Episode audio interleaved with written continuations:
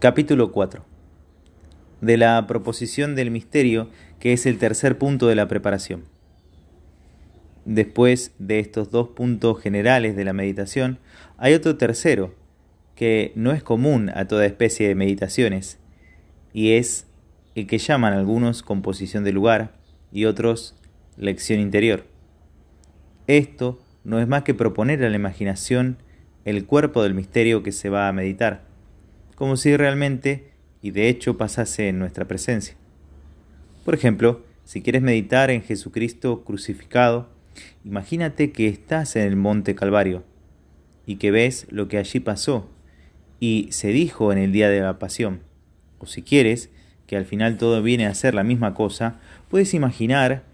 que en el mismo lugar en donde estás se hace la crucifixión de nuestro Señor, del modo que la refieren los evangelistas.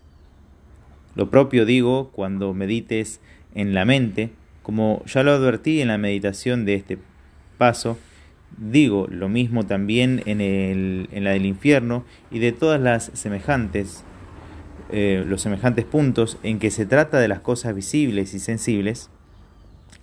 porque en cuanto a los otros misterios de la grandeza de Dios, de la excelencia de las virtudes, del fin para que somos creados, que son cosas invisibles, no es el caso querer servirse de esta especie de imaginación. Verdad es que bien se puede emplear alguna comparación o semejanza para ayudar a la consideración, pero es algo difícil de precisar. Y yo no quiero tratar contigo más que cosas sencillas, de modo que tu espíritu no trabaje mucho en hacer invenciones. Con esta imaginación se encierra el entendimiento en el misterio que se ha de meditar, para que no ande vagando de aquí para allá,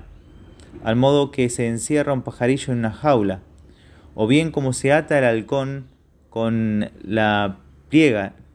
la pielas, para que esté quieto sobre el, el puño.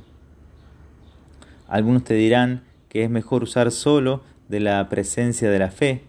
y de una simple aprehensión puramente mental y espiritual para representar los misterios, o bien considerar que pasan en tu mismo espíritu, pero esto es demasiado sutil para los principios,